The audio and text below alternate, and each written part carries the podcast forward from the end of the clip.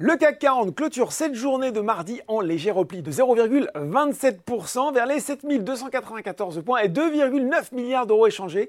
C'est un petit peu mieux qu'hier. Paris qui avait réussi à repasser en hausse en début d'après-midi est reparti dans le rouge avec Wall Street.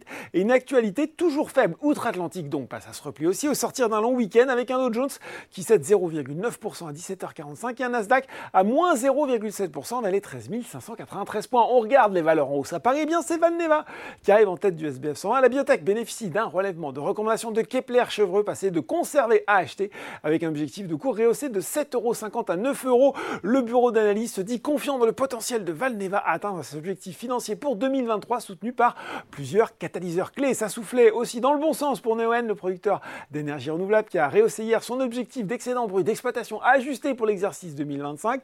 Ce dernier devrait dépasser 700 millions d'euros contre une estimation précédente à 600 millions dans la foulée. Stifel a réitéré sa recommandation achat sur le titre tout en relevant son objectif de cours de 36 à 38 euros sur le CAC 40. C'est Sanofi qui se distingue après une décision de justice favorable. Le laboratoire a remporté l'arbitrage hein, lié à Zantac sur la demande d'indemnisation introduite par Beringer Ingelheim. Thales et Vinci suivent sur l'indice.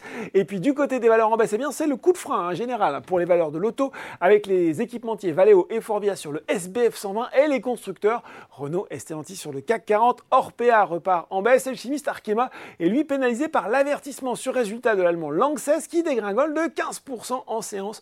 Champion de la volatilité, rallye repère 18% sur le SRD. Voilà, c'est tout pour ce soir. En attendant, n'oubliez pas, tout le reste de l'actu éco et finance est sur Boursorama. Pas de débrief exceptionnellement mercredi et jeudi, mais on se retrouve vendredi. À très bientôt.